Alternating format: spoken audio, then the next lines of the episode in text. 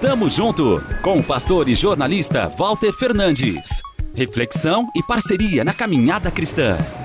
Tamo junto, tamo junto, tamo junto, tamo junto, tamo junto.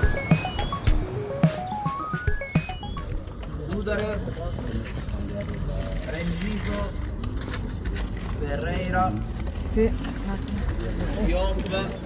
Permaneçam em mim. Foi o que ouvi enquanto arrumava os papéis na enorme e pesada pasta verde que carregamos sempre que vamos à Polícia Federal em Monza. Um doce sussurro após o atendente atrás do guichê informar que o meu permesso de sojourno chegaria em até 40 dias. Qual a duração? questionei. Ele olhou e respondeu: cinco anos. Fiquei espantada com a notícia. Esperava que meu retorno ao lugar de tormento fosse em breve, pelo menos em um ano. Isso porque foi este o prazo que haviam me dado anteriormente: 12 meses de permissão de residência na Itália. Ouvindo assim, até parece simplório, né? Mas não pense que foi fácil conquistar essa grande vitória. É que resumi, já que temos pouco tempo. Falando nele, gostamos de trazer à lembrança todos os obstáculos que conseguimos superar nesse período em território italiano. Crescemos como seres humanos e continuamos dependentes da graça e da misericórdia do Eterno. Experiências que amadurecem nosso caráter e melhoram nossas atitudes, como bem destacou a Cleidinha, do Ministério de Cursos Bíblicos da RTM Brasil você também deve ter passado por poucas e boas. A vida da maioria das pessoas é desse jeito.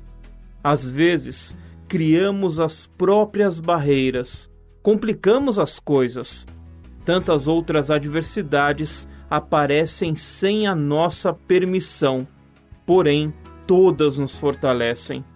Que tal aproveitar a jornada para aprender?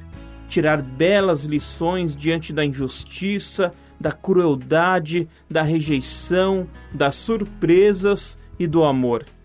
Quando surgir um problema, recorde das palavras de Cristo Jesus registradas no Evangelho de João, capítulo 15, versículo 4.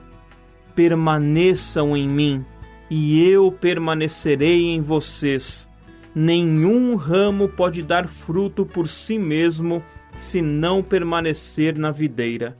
Vocês também não podem dar fruto se não permanecerem em mim. Texto de Paula Ferreira. Tamo junto. Avante. Sempre. Tamo junto com o pastor e jornalista Walter Fernandes.